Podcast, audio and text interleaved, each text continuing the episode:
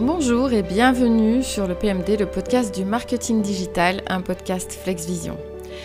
Aujourd'hui, on va voir pourquoi les algorithmes ne nous rendent pas plus malins et surtout pourquoi, dans une guerre d'opinion, ils ne vont pas nous aider à comprendre les arguments des autres. Je suis Christelle Charlier et je serai votre hôte. Alors au programme de ce podcast, on va commencer par une explication du fonctionnement des algorithmes et euh, une illustration de l'importance de l'engagement et de la rétention pour les plateformes. On va voir quelles sont les données qui sont collectées par les, algorithmes et donc celles qu'ils utilisent, euh, les enjeux des algorithmes sur la vie privée, mais surtout ensuite on en viendra aux bulles de filtre. Donc comment les réseaux sociaux renforcent nos opinions qui sont déjà existantes. On verra ensuite donc ce que c'est qu'une bulle informationnelle et de la polarisation, donc les effets que ça a sur la société, et puis des conseils pratiques pour mieux gérer votre rapport aux réseaux sociaux, et enfin l'importance de la pensée critique et de l'éducation numérique. Pourquoi j'ai choisi d'aborder ce sujet? Eh bien c'est très simple.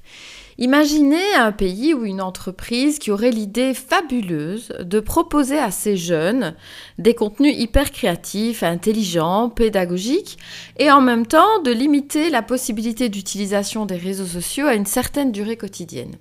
Et par contre, ce même pays ou cette même entreprise proposerait à tous les autres pays bah, des contenus un peu crétins, par exemple, sans limite de temps. On finirait donc avec, d'un côté, une population brillante et de l'autre, une population, ma foi, à moitié stupide. C'est un peu ce qui se passe en fait avec TikTok et la Chine. Le mode adolescent n'autorise que 40 minutes quotidiennes et les contenus accessibles font partie d'une liste blanche ultra contrôlée. Donc les, les, jeunes n'ont accès à ce réseau social hyper important dans la vie quotidienne des ados que 40 minutes, mais en plus avec des contenus triés sur le volet. Communiquer sur les algorithmes, pour moi, aujourd'hui, c'est vraiment d'utilité publique et je ne peux même pas concevoir qu'un parent, euh, que quelqu'un, qu'un responsable, un tuteur légal, etc., ne soit pas au courant de ce qui se passe et de comment ça fonctionne pour pouvoir bien apprendre ben, à sa progéniture ou euh, à ses amis, à tout son entourage et même à soi-même euh, comment bien utiliser tout ça pour ne pas tomber dans des extrêmes qu'on va voir un petit peu plus loin. Alors on va commencer d'abord par expliquer ce que sont les algorithmes. Donc ce sont des séries d'instructions ou de règles qui sont programmées pour effectuer des tâches spécifiques de manière automatisée.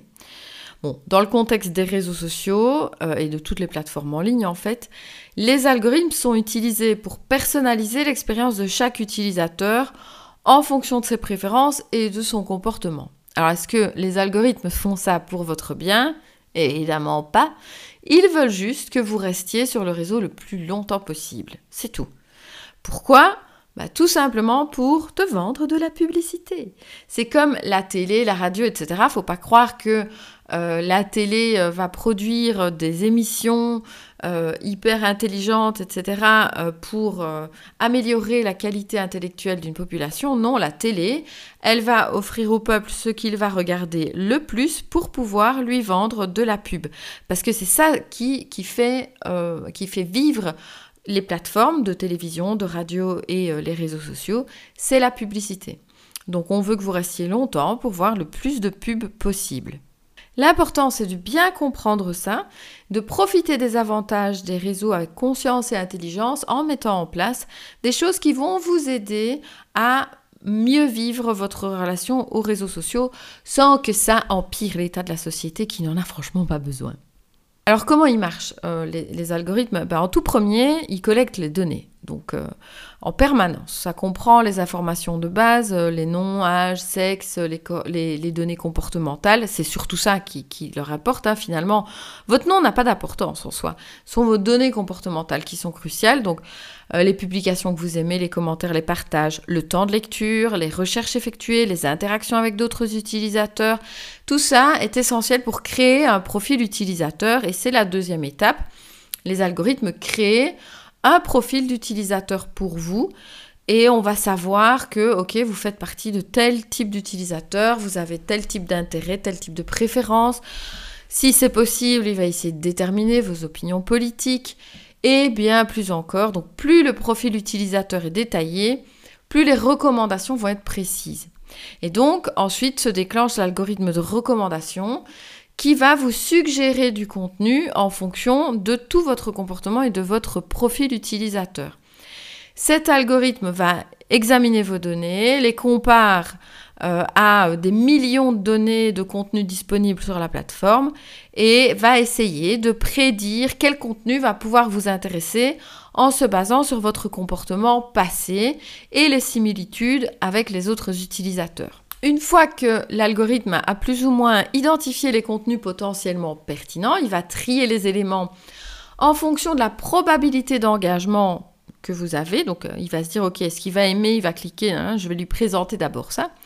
Et donc, ça va en premier être les facteurs de taux de clic, le temps passé sur le contenu, le nombre de likes, de partages, de commentaires qui vont être pris en compte pour déterminer la pertinence de ce qu'il va vous montrer. Donc, je rappelle, l'objectif unique, c'est de vous faire rester le plus longtemps possible en vous proposant donc du contenu qui va vous faire rester. Ce qui veut dire donc forcément que si vous n'êtes pas du genre à regarder des émissions culturelles ou des, contenus culturels, ben, il ne va pas vous en proposer, ce qui veut dire que forcément, il ne va pas travailler au développement de votre intellect. Alors il va vous afficher du contenu euh, dans votre fil d'actualité et le contenu qui a le plus de chances de vous engager euh, va être placé en haut de la liste. Et puis il va apprendre et ajuster en continu, en permanence. Les algorithmes, ils travaillent tout le temps, euh, leur évolution est, constante, ils utilisent l'apprentissage automatique pour analyser comment vous interagissez avec le contenu recommandé. Et si vous réagissez positivement, il va vous, vous en proposer plus et il va affiner de plus en plus ses recommandations futures. Et puis c'est un effet en boucle. À mesure que vous interagissez avec le contenu recommandé, ils vont alimenter la boucle de rétroaction. Donc les actions sont enregistrées, analysées, utilisées pour améliorer encore et encore les recommandations en créant donc un cycle continu. Alors, il est vraiment, vraiment important de noter que l'objectif principal des, des algorithmes, pardon, c'est de maximiser l'engagement de l'utilisateur et le temps qui passe sur la plateforme, donc on retient car ça va avoir un impact direct sur les revenus publicitaires. Plus ils peuvent dire à une marque, votre publicité va être vue par autant de milliers, euh, voire de centaines de milliers de personnes, au plus la marque va être prête à payer. Donc, le problème, c'est que ça va aussi euh, créer des bulles, celles, dont on va parler après, où les, les utilisateurs pardon, ne vont voir que du contenu qui confirme leurs opinions existantes, ce qui va évidemment du coup soulever des questions sur la diversité des informations et la polarisation. Donc ça veut dire en gros que si euh, tu likes des photos de chats mignons, comme beaucoup de gens, hop, on va te servir encore plus de chats. Tu cliques sur des vidéos de cuisine, tada, on va euh, te filer plein de recettes. Le but ultime, c'est de te garder en permanence dans le parc à thème virtuel euh, aussi longtemps que possible. Et euh, vraiment, les plateformes, elles ont réussi quand tu restes accroché à ton écran parce que tu vas voir de plus en plus de publicité et, et générer de plus en plus d'argent pour elles. C'est pour ça d'ailleurs que les plateformes se battent pour attirer ton attention avec des notifications, des suggestions de vidéos, des articles, des photos, tout ce qui peut te donner envie de rester encore un petit peu, elles vont te le proposer. Elles veulent te garder engagé, t'accrocher, te faire passer du temps à liker, commenter, partager. Si tu bouges plus sur les photos, elle va te montrer plus de photos. Si tu bouges plus sur les vidéos, elle va te montrer plus de vidéos, etc. etc. C'est vraiment là que réside l'essence même de leur succès. C'est en fait comme si elles connaissaient tous nos secrets et savaient comment euh, nous faire sourire et nous plaire. Alors quelles sont les données qui sont euh, collectés par les algorithmes. C'est très simple. En premier, c'est les likes et les réactions. Chaque fois que tu cliques sur le petit bouton j'aime ou que tu laisses une réaction emoji, les réseaux sociaux le notent. C'est comme si tu leur disais j'adore les chats mignons ou j'adore cette recette. Et ils prennent bonne note que ok, t'aimes les chats, ok, t'aimes euh, les, les recettes. Ensuite, ils vont prendre en compte aussi les commentaires. Donc, chaque petit commentaire que tu vas laisser est un trésor d'informations. Tu peux donner ton avis sur tout, du dernier film à la politique. Les réseaux sociaux enregistrent tout ça pour mieux comprendre ce que tu aimes et quelles sont tes opinions. Puis tes partages aussi, quand tu partages une vidéo, mais même quand tu l'envoies en message à quelqu'un, C'est comme si tu criais au monde entier, regardez ça, c'est génial, je suis hyper pour. Les plateformes le voient et en déduisent ce qui te passionne. Le temps passé aussi. Donc ils savent euh, combien de temps tu passes sur chaque publication et même combien de temps tu restes sur la plateforme en général. Donc c'est un peu comme s'ils comptaient les minutes que tu passes dans le parc d'attractions virtuelles qu'ils sont en train de te mettre à disposition. Mais ils vont regarder, ah bah tiens, il a fait dix fois le même tour sur tel manège. Donc tu as regardé dix fois des vidéos rigolotes d'un gars qui raconte des blagues, et ben on va t'en fourguer des dizaines et des dizaines parce que tu as passé déjà beaucoup de temps, donc tu es susceptible d'en passer plus. Bien sûr, les algorithmes vont prendre en compte l'historique de navigation. Donc, si tu te connectes à ton compte via un navigateur web, euh, on va aussi pouvoir voir euh, quelles autres pages tu visites sur Internet. C'est un peu comme s'ils espionnaient ton navigateur. Mais c'est pour ton bien, évidemment. Alors, la localisation. Si tu as activé la géolocalisation, ils savent où tu te trouves. Ça va les aider à te montrer des contenus locaux, comme des événements ou des actualités près de chez toi. Et puis, vous regardez aussi les, interactions pardon, avec d'autres utilisateurs, tes interactions avec tes amis, ta famille. Quand tu notes sur euh, Facebook que telle personne c'est euh, ton frère, que telle personne c'est ta cousine, etc., c'est une donnée importante aussi pour, euh, les, algorithmes. Qui tu suis, qui te suit, avec qui tu chattes, tout ça va aider à construire ton profil. Chaque chose qu'on fait sur les réseaux sociaux, c'est comme si on donnait des indices sur ce qu'on aime, ce qu'on n'aime pas, ce qui nous fait vibrer. Mais on va voir que c'est pratique et dangereux. Mais bon, le côté pratique pour moi reste important. Hein. Attention que l'objectif de ce podcast n'est pas de vous dire ouh c'est méchant. D'ailleurs, je travaille sur les réseaux sociaux. Simplement, c'est très pratique quand on sait s'en servir. Parce que quand on sait s'en servir, ça va être une mine d'informations géniales, une mine d'idées, d'inspiration fabuleuse, évidemment. Par contre, quand on ne sait pas s'en servir ou quand on ne s'en rend pas compte, ça peut devenir extrêmement dangereux. On va le voir, donc notamment avec cette fameuse idée de bulle. Alors au niveau des enjeux de la vie privée, j'ai souvent beaucoup de gens qui me disent Ah mais moi je n'ai pas envie que les réseaux sachent tout de moi. Soyons clairs, les réseaux, ils s'en foutent de toi en tant que personne. Moi, les, mes réseaux sociaux, qu'ils sachent que je m'appelle Christelle Charlier, n'a absolument aucune valeur. Je me vois pour mes réseaux comme une, un numéro. Il faut vous voir comme ça. Pour les réseaux, vous êtes un numéro. Donc en soi, ils s'en foutent euh, que vous ayez des enfants, euh, etc. Vous en tant que personne. C'est important que vous ayez de savoir si vous avez des enfants, simplement parce que c'est important de savoir ce qu'on va pouvoir vous vendre, bien sûr. Mais par contre, moi j'aime que, euh, par exemple, les réseaux sachent que, que j'ai une fille qui est en fin d'adolescence. Pourquoi c'est important? Parce que je préfère qu'on ne me propose pas de la pub sur des landaux, etc. Moi, j'aime voir la publicité qui me convient, qui me concerne. Je, préfère qu'on me propose des contenus en rapport avec ce, qui m'intéresse. Mais je vais vous expliquer ensuite comment j'utilise tout ça et j'utilise les algorithmes pour, pour diriger les réseaux sociaux vers là où moi je veux être dirigé. Donc en premier, il faut oublier de vous dire que euh, quelqu'un, un être humain, est en train d'étudier votre conversation, etc. Ce n'est pas un être humain qui est en train de vous écouter, ce sont des outils et ils ne servent qu'à vous vendre des choses. Donc pour peu que vous soyez suffisamment intelligent pour le comprendre, pour savoir aussi réagir à la publicité, donc être conscient de comment vous y réagissez, de comment vous l'utilisez, ben, ma foi, c'est pas dangereux dans ce cadre-là. Ce qui va être dangereux, on va le voir, et ça, c'est quelque chose dont il faut prendre conscience, c'est la personnalisation extrême. Parce que ça filtre l'univers que l'on vous montre. C'est comme si vous portiez des lunettes de réalité virtuelle qui vous montrent un monde qui vous ressemble. C'est très confortable de naviguer dans un monde qui nous ressemble, mais c'est oublier qu'il y a tout le reste du monde autour.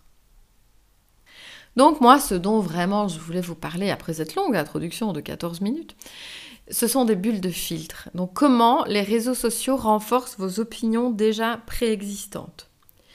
Donc imaginez que vous vivez dans une maison où chaque fenêtre affiche uniquement des paysages que vous aimez. Donc une fenêtre euh, va vous montrer la mer, une autre la montagne, une troisième une forêt et ainsi de suite. Mais c'est un peu comme ça que fonctionnent les réseaux sociaux. Donc là, je ne vous parle pas de la pub. Parce que moi, je vous dis, je trouve la pub utile. Forcément, j'en ai fait mon métier et je, trouve ça formidable qu'on me propose des pubs qui, me sont réellement adressées. Quand je regarde la télé, d'ailleurs, les pubs ne m'intéressent pas, elles m'ennuient parce que euh, euh, je m'en fous. Euh, de voir des contenus qui n'ont aucune relation avec mes besoins. Si je ne suis pas, en, par exemple, en quête d'assurance, je m'en fous de voir une pub pour une assurance. Au moment où je veux pas acheter une voiture, je m'en fous de voir des pubs pour des voitures alors que j'en ai pas du tout envie, ça m'intéresse pas. Au moment où je suis prête à acheter une voiture, j'aime bien qu'on me propose de, nouvelles marques et en voir plein d'autres et avoir peut-être d'autres idées et me dire tiens, je vais aller voir quand même cette marque-là à laquelle j'ai jamais pensé. Là, pour moi, ça a de l'utilité que je sois euh, bien étudié par les algorithmes. Par contre, le danger, c'est pour tous les contenus qui nous sont offerts gratuitement et qui ne cherchent pas à nous vendre quelque chose, qui cherchent juste à nous faire rester. Ces contenus-là, il faut justement s'en méfier et bien bien les comprendre et les diriger. Donc dans cette maison où vous êtes, qui ne vous montre qu'un univers que vous aimez, donc sur lequel au final vous n'allez voir que des choses qui vous confortent dans vos, idées, hein, eh bien le problème, on va le voir, c'est que vous vous enfermez dans une réalité qui n'est pas vraie. Les réseaux sociaux vous montrent une réalité qui n'est pas qui est votre réalité, qui n'est pas la réalité du monde et de l'univers. Alors en premier, il y a le mirage de la confirmation. Donc les réseaux sociaux, on l'a dit, ils veulent vous garder heureux euh, et engagé. Donc même si vous êtes du genre complotiste, hein, si vous vous emballez sur les complots, puisqu'on sait que c'est ça qui vous fait rester, c'est ça qui vous excite, on va vous montrer plus de complots. Si vous êtes passionné de politique, vous verrez principalement des articles avec des discussions politiques. Si vous êtes fan de cuisine, ben, vous allez voir plein de recettes, plein de vidéos de cuisine. C'est en fait comme si vous étiez enfermé dans une pièce qui va confirmer uniquement vos goûts. Le danger, évidemment, c'est que vous risquez pas de découvrir des nouvelles choses comme ça. Et au-delà de la confirmation, il y a le cercle vicieux. Plus on vous propose ce contenu que vous aimez bien, plus vous allez interagir avec lui. Donc plus les algorithmes vont enregistrer vos préférences et plus ils vont vous montrer la même chose. Donc en gros, vous êtes dans un tourbillon qui vous entraîne toujours plus profondément dans vos opinions existantes. C'est comme ça que des tas de nanas tombent dans une obsession de la beauté. Elles ont liké des contenus euh, de, femmes très très très très belles, euh, voire très très très retouchées aussi. Hein.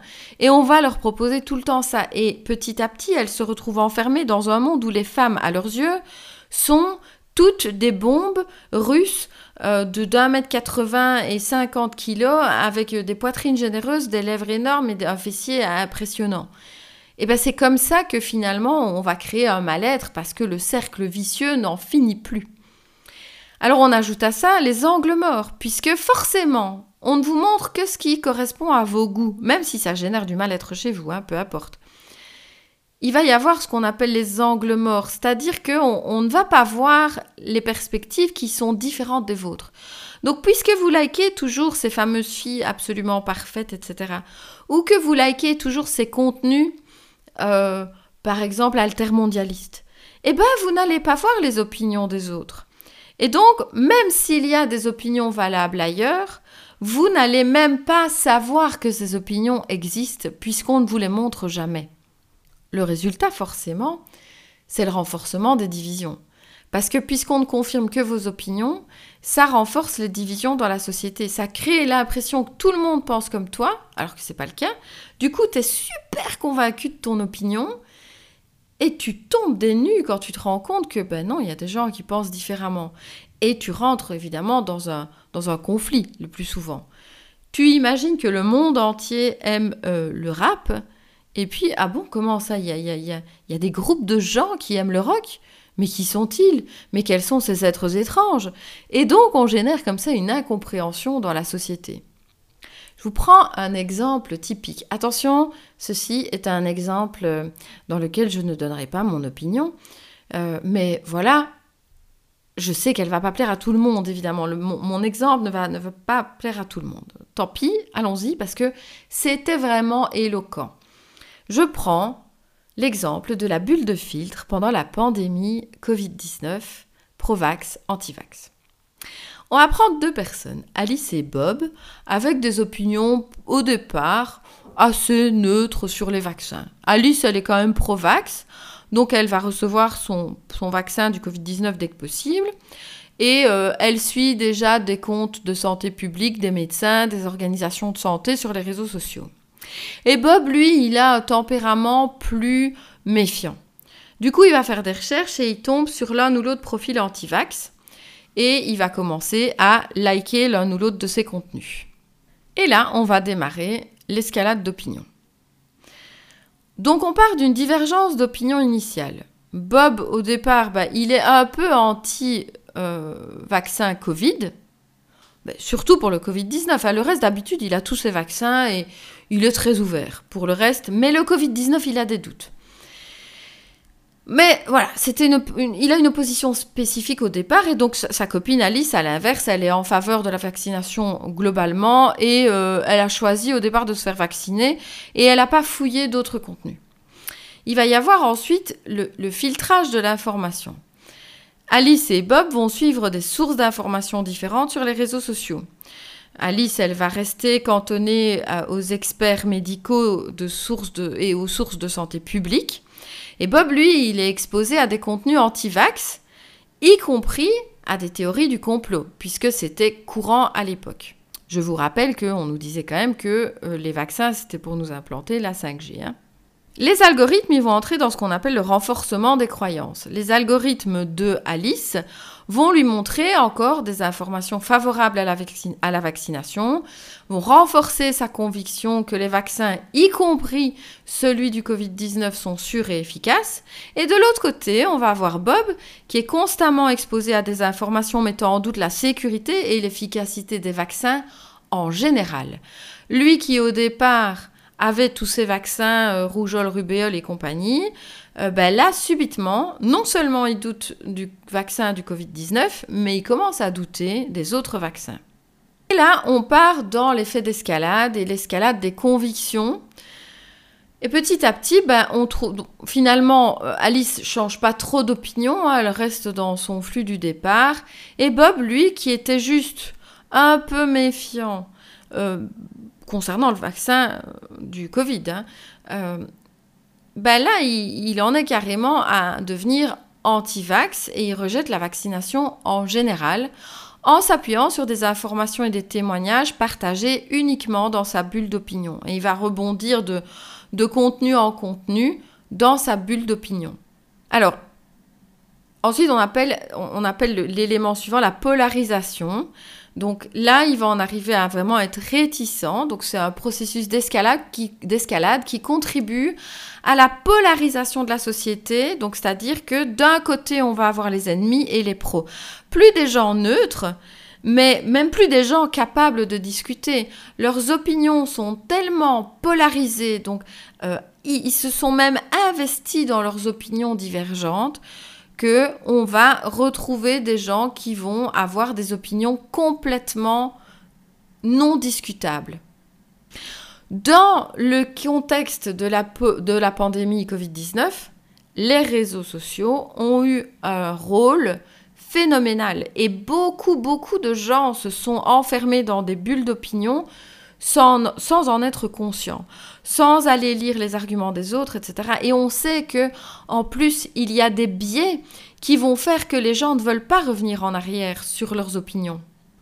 Et ça, en fait, ça s'appelle aussi l'escalade d'engagement, c'est-à-dire que on s'est investi dans un sujet et on a clamé, clamé de plus en plus qu'on avait une opinion, on l'a défendu sur les réseaux sociaux, etc. Et, et en fait, revenir en arrière demande un effort d'intellect très important revenir en arrière quand on s'est beaucoup engagé dans un projet, ben ça c'est vraiment très très difficile. Et donc dans le contexte encore une fois de cette fameuse pandémie, si on avait pu informer les gens sur l'idée de bulle d'information et donc vraiment leur dire attention, si vous prenez une direction, les réseaux sociaux vont vous vous mettre dans une boule de neige qui va vous, vous surinformer de l'opinion que vous avez déjà. Et donc, ça augmente très très fort la désinformation. Et franchement, on, peut dire aujourd'hui que les réseaux sociaux et les bulles de filtre ont joué un rôle très très important dans la baisse de confiance internationale envers la vaccination infantile. Hein. Il faut savoir que donc depuis le Covid, 67 millions d'enfants ont été privés d'un ou plusieurs vaccins qui étaient établis depuis toujours, en raison de cette perte de confiance qui a quand même été fortement engendrée par les réseaux sociaux et les bulles d'information. Alors là, j'ai donné un cas concret, mais donc de façon générale, les bulles informationnelles et la polarisation ont des effets sur la société. C'est simple. Imaginez que la, la, société soit comme une grande fête où tout le monde discute et partage des idées.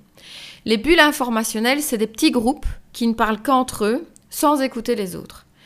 Et leur impact, ça va faire que il va y avoir un renforcement des croyances. Hein. Dans une bulle informationnelle, les opinions sont renforcées, les membres d'un groupe partagent des croyances similaires et ça, ça crée une illusion de consensus. Les gens pensent que tout le monde pense comme eux et même si c'est pas le cas, ils en restent convaincus et donc la personne lambda qui va avoir une opinion contraire, ben, elle va être jugée comme un cas étrange, anormal qu'il faut convaincre. Alors le deuxième impact, c'est la diminution de la compréhension mutuelle. Parce que les groupes divergents qui ne communiquent pas, ben, petit à petit, ils vont plus avoir de possibilité de se comprendre. La compréhension mutuelle, elle est morte. Les Provax, par exemple, vont avoir beaucoup de mal à comprendre pourquoi quelqu'un serait anti-vax et inversement. Ce qui fait que ça va créer des tensions et des malentendus perpétuels. D'ailleurs, on l'a vu vraiment. Je prends cet exemple-là parce qu'il a été vraiment très impressionnant hein, et, les gens n'avaient absolument plus aucune capacité à dialoguer. Troisième point, c'est l'accent sur la polarisation, donc euh, vraiment la, division entre groupes opposés. Et euh, encore une fois, l'aboutissement, c'est le dialogue impossible, la recherche de solutions communes à des problèmes complexes euh, ne va pas être possible. Vraiment, Maintenant, essayer de faire dialoguer un pro-vax avec un anti-vax après tout ce qui s'est passé, c'est très très compliqué. C'est vraiment très compliqué parce que l'un comme l'autre vont rester sur leur position sans vouloir du tout entendre les arguments des autres pour essayer d'arriver à un, consensus en fait. Et enfin, euh, un point bon, qui a été vraiment euh, très probant, c'était la diffusion de la désinformation les bulles informationnelles vont servir de terreau fertile pour la désinformation. Par exemple, dans, un groupe où on a des platistes, donc des gens qui sont convaincus que la Terre est plate. Ils sont convaincus. Et ils vont trouver d'autres personnes qui vont réaliser des, enquêtes, la plupart du temps évidemment frauduleuses ou biaisées, des enquêtes scientifiques, qui vont essayer de démontrer que la Terre est plate. Ce sont des gens qui ne comprennent pas comment ces enquêtes scientifiques sont biaisées. Il y a souvent des données de physique, d'astrophysique, etc. Bon, que je ne comprendrai pas non plus, hein, ceci dit. Mais bon. Donc, ces gens ne vont pas comprendre les données, mais vont croire ce qui est dit. Et cette désinformation va être partagée au sein d'un groupe qui, est déjà, qui a déjà tendance à euh, croire au platisme eh ben, ils vont tous se la partager, hein, cette information, de plus en plus et de plus en plus, et en être encore plus convaincus. Et cette, cette fausse enquête biaisée va faire le tour de gens qui avaient peut-être un doute sur le fait que la Terre est ronde, et qui, petit à petit, vont être convaincus par euh, cette, euh, cette information, cette enquête fausse, parce qu'ils n'ont pas non plus les capacités à la comprendre, et il n'y aurait pas eu accès s'il n'y avait pas les réseaux sociaux pour la diffuser à ce point. Alors il y a deux derniers points qui ont un impact sur la société. C'est d'abord ben, la défiance envers les sources d'informations fiables. Les individus qui s'enferment dans des bulles informationnelles vont avoir de plus en plus de mal à faire confiance aux sources d'informations fiables en dehors de leur bulle.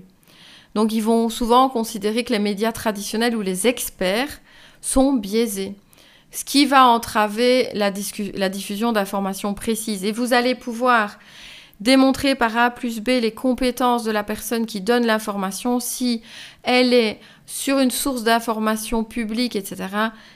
Forcément, le contre-argument va être c'est biaisé. Donc il n'y a rien à faire pour aller contre ça malheureusement si la personne qui est enfermée dans sa bulle d'information ne s'ouvre pas un petit peu et n'essaye pas d'en sortir un petit peu. Et ça va donc avoir, le dernier point, un impact sur la démocratie parce que la polarisation extrême a forcément des impacts sur la, démocratie. Les débats politiques sont de plus en plus polarisés, ce qui va rendre difficile la recherche de compromis et le fonctionnement efficace de toutes les institutions démocratiques. Ça devient vraiment très compliqué. Et donc, c'est pour ça vraiment que je tenais à faire ce, sujet aujourd'hui. Pour contrer les effets négatifs des bulles informationnelles et de la polarisation, il faut vraiment favoriser un dialogue ouvert, promouvoir la pensée critique, encourager l'exposition à des perspectives différentes. Et pour ça, il y a des moyens de le faire. La diversité des opinions, elle est essentielle pour qu'une société soit saine et bien informée. Et si on n'apprend pas à sortir de nos bulles, vous comme moi, euh, écoute, si on n'apprend pas à écouter les autres et à travailler ensemble pour résoudre les problèmes qui nous affectent, ben, on va arriver vers une société qui ne s'entend plus, qui ne se comprend plus, qui, ne voit plus ce qu'il y a autour d'elle-même. Alors maintenant, imaginons que vous vouliez diversifier vos sources d'information. Je vous prends un exemple typique qui est un exemple personnel.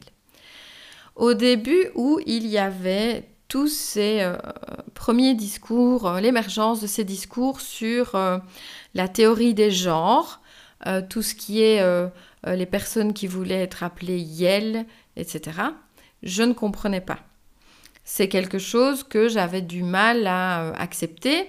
Et comme j'avais du mal à accepter, de toute évidence, mes réseaux le comprenaient et me proposaient des contenus euh, contre la théorie du genre, enfin la théorie des, nouveaux genres. Et donc, je voyais toujours des gens qui étaient contre euh, l'idée de Yale, etc. qui. Je voyais des gens qui avaient des discours qui correspondaient à mon opinion.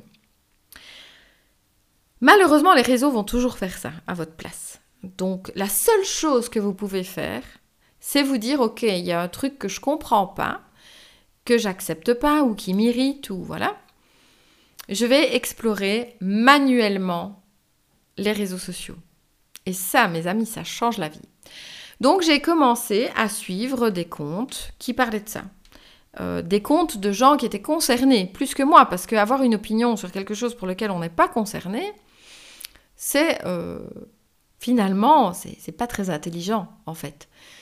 Donc, je me suis dit, soyons intelligentes et allons voir les contenus. Donc, euh, j'ai regardé, je me suis abonnée en fait à pas mal de comptes de trans, de, personnes trans, que ce soit des hommes trans ou des femmes trans, etc. Et, et de gens qui militaient pour la cause trans, par exemple ou qui militaient pour être appelés Yel sans être trans, etc. Bref, parce qu'il y a, y, 50 000 types de personnalités dans, dans, cette, dans, ce discours. Eh bien, ça, demande un effort hein, d'explorer quelque chose qu'on ne comprend pas.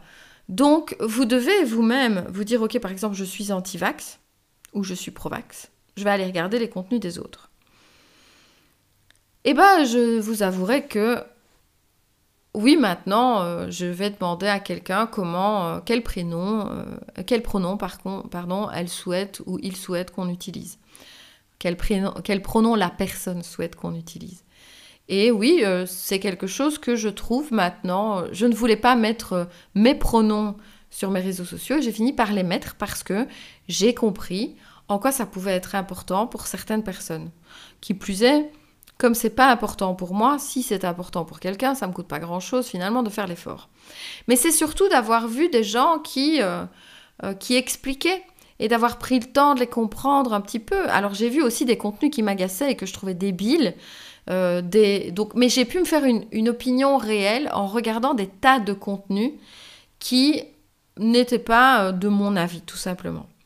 Donc, premièrement, pour apprendre un peu à sortir de votre bulle, Dérouter l'algorithme. Cherchez manuellement. Faites des recherches avec les hashtags, etc. Ça sert. Et puis, il va vous proposer des contenus en plus petit à petit.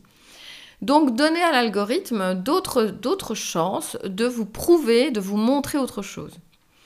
Et puis, abonnez-vous de temps en temps à des comptes qui proposent des contenus différents de vos opinions. Ouvrez-vous à d'autres centres d'intérêt et de contenu. Euh, si vous ne comprenez pas, si vous êtes pro-vax et que vous ne comprenez pas les anti-vax ou inversement, allez voir les contenus des autres. Au moins, vous entendrez leurs arguments et pourrez vous forger une opinion qui est réellement la vôtre. Allez voir les enquêtes de chacun des, des partis, finalement, parce qu'il y a des partis finalement. Et ensuite, prenez-vous par votre grande main d'adulte et allez voir réellement, étudier les gens quand on vous dit, alors la, personne qui a, qui a fait cette enquête, elle a fait ça, ça, ça. Et puis allez comparer les études des uns, des autres, etc. Et petit à petit, vous vous ferez des opinions vraiment personnelles. Éduquez-vous comme vous êtes en train de le faire en, écoutant ce podcast. Éduquez-vous sur les algorithmes, ça vous permettra de sortir de votre bulle. Chaque plateforme a ses propres règles et plus vous en savez, plus vous pouvez les utiliser à votre avantage. TikTok par exemple, c'est mon réseau favori, mais c'est le plus dangereux. Parce que vraiment dans le genre euh, comprendre dans quel état d'esprit vous êtes et adapter les contenus là dans la seconde, il est incroyable ce réseau. Et donc, par contre, vous pouvez dire, par exemple, un exemple très concret qui me concernait, il y a quelques temps, j'avais envie vraiment, donc je pense l'hiver passé, c'est toujours en hiver que j'ai une phase où j'ai envie de lire des trucs super légers. Et donc j'ai commencé à lire de la, euh, de la New Romance, donc euh, c'est des romans à l'eau de rose euh, très actuels, on dirait du roman harlequin. voilà, bref, mais c'est une grosse, grosse tendance sur les réseaux sociaux, notamment sur TikTok. Et donc, en cherchant de nouvelles idées de, bouquins à lire, vous savez, ces livres que vous avez lus en deux soirées, eh bien, une fois que vous êtes dessus, vous en cherchez, on vous en propose, on vous en propose, on vous en propose, et on vous propose plus que ça. Dans mon cas, donc, j'ai commencé à lire, j'ai peut-être lu 30 bouquins de ce type d'affilée, alors que quand même, je lis aussi d'autres choses en principe. Si je ne fais pas l'effort de moi-même chercher d'autres romans et romanciers, donc qu'est-ce que j'ai fait? Bah, J'ai simplement recherché euh, par exemple des noms d'auteurs que j'aimais bien d'habitude. Donc par exemple, j'ai commencé à rechercher de nouveau, même sur TikTok, hein, Ken Follett, euh, Stephen King, que j'aime particulièrement, etc. Euh, et, en fait, une fois que j'ai commencé à faire cette recherche-là, subitement, hop, un autre, un autre monde sur TikTok s'ouvrait à moi avec d'autres types de romans qui m'étaient conseillés par d'autres types de personnes, etc. En fait, une fois que vous relancez l'algorithme sur ce qui vous intéresse, il vous propose ce que vous, avez envie de découvrir et pas uniquement donc ce qui vous intéresse à un instant T, mais ce qui pourrait vous intéresser, eh ben, il va euh, changer et vous proposer d'autres choses qui vont me permettre à ce moment-là de découvrir des romans de qualité un peu supérieure à ce que je lisais à ce moment-là. Alors il faut aussi apprendre aux algorithmes à vous écouter. Et c'est pas très difficile. Hein Donc à un moment, quand j'ai constaté que j'avais trop de romans de ce type, j'ai commencé à lui dire deux, trois fois pas intéressé, pas intéressé, masquer la publication, pas intéressé. Et hop, il me proposait autre chose, je lui disais ok, j'aime bien, c'est simple, je likais ce qu'il voulait lui dire, j'en veux d'autres. Ou je commentais une vidéo pour lui dire ok, vas-y, propose-moi encore ça, j'en veux encore. Et donc, vous devez apprendre à l'algorithme à vous écouter dans le sens où vous allez faire les recherches que vous voulez. Et vous allez, une fois qu'il va vous proposer des choses et qu'il va tenter des choses, lui dire, OK, ça c'est bien ce que je veux pour le moment, ça c'est pas ce que je veux pour le moment. Et par moment, ça veut dire aussi vous forcer à regarder des choses qui ne sont pas forcément les plus faciles pour vous à regarder. J'ai pas forcément envie de tout le temps être sur les réseaux pour regarder des contenus immobiliers. Pourtant, je travaille majoritairement avec le secteur immobilier. Ben donc, je me force quand même à voir les contenus. Donc, régulièrement, quand je vois passer un contenu immobilier, même si j'en ai vu des millions, je vais liker pour dire à l'algorithme, OK, continue à m'en envoyer d'autres, parce que je dois. Mais je vais aussi, par moment, quand je me rends compte que... Je fais une petite fixette sur, euh, sur n'importe quoi, hein. le régime par exemple. De temps en temps, je vais lui dire, allez, arrête de montrer ça, pas intéressé. Pour simplement ne pas rester tout le temps enfermé dans les mêmes contenus, dans les mêmes opinions, dans les mêmes idées, parce que j'ai envie d'utiliser les réseaux pour, bah, pour grandir un peu quand même, et pas pour m'enfermer. On ajoute à ça, abonnez-vous quand même à des sources d'informations variées. Euh, vous êtes abonné à Sud Presse, formidable. Euh, abonnez-vous quand même euh, à, d'autres choses. vous pouvez choisir de vous abonner quand même à la page du Monde ou à la Libre ou à l'Écho. Vous verrez d'autres choses, d'autres, autrement, d'autres points de vue. Ne vous limitez pas à une seule source. Vous allez voir que vous n'êtes pas obligé, quand vous allumez la télévision, de regarder tous les jours Hanouna. On se doute bien qu'en regardant tous les jours Hanouna, oui, euh, ça va peut-être vous détendre, j'en sais rien. Euh, je ne suis pas partisane, hein, vous l'aurez compris. Euh, mais il y a autre chose à la télé. Les gens vous obligent pas à regarder ça. Donc vous pouvez très bien zapper, aller regarder quand même une émission d'Arte. Vous aimez bien Hanouna? Regardez une fois Hanouna, regardez quand même une fois Arte. Peut-être que vous allez découvrir quelque chose qui va vous intéresser. C'est comme ça que quand on était jeune, rappelez-vous, on a regardé euh, euh, des émissions de télé avec nos parents qui ne nous intéressaient pas forcément. Et aujourd'hui, peut-être qu'on en a gardé des intérêts politiques, des intérêts euh, sur, la, nature ou autre. Alors, essayez aussi de vous méfier des informations sensationnalistes. S'il y a un grand titre bien voyant au début d'une vidéo, c'est souvent juste pour attirer votre attention. Ça ne reflète pas nécessairement la réalité. Donc prenez le temps de lire tout l'article déjà, et puis de vérifier les faits avant d'en tirer des conclusions. Et pour ça, par exemple, vous pouvez utiliser des sites de vérification de faits. Il y a plein de sites web comme euh, AFP Factuel ou euh, Décodeur du Monde ou Citizen Evidence ou Hoaxbuster, Fakeoff, Snopes, FactCheck.org. Factcheck.org. Euh, PolitiFact, etc. Il y en a plein qui se consacrent à la vérification des faits à votre place et qui vont pouvoir vous dire en quoi c'est vrai, en quoi c'est faux, pourquoi la personne là, elle n'est pas crédible. Consultez-les pour obtenir des informations précises sur des sujets controversés. Et puis participez à des discussions ouvertes. Hein. Si vous êtes du genre à bien aimer sur les réseaux sociaux, allez donner votre avis. Moi j'ai du mal avec les gens qui donnent leur avis sur les réseaux sociaux.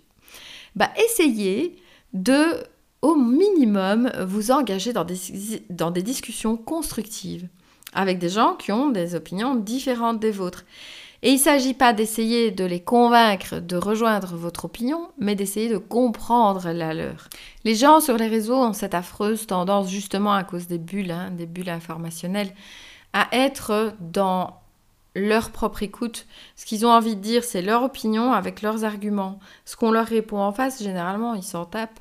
Et c'est une erreur, malheureusement, si vous voulez sortir de votre bulle, eh ben, lisez les arguments des autres. Et des fois, vous allez vous dire Ah ouais, ah oui, peut-être bien, oui, oui, oui, c'est vrai. Ils n'ont pas tort. De ce point de vue-là, je peux comprendre, etc.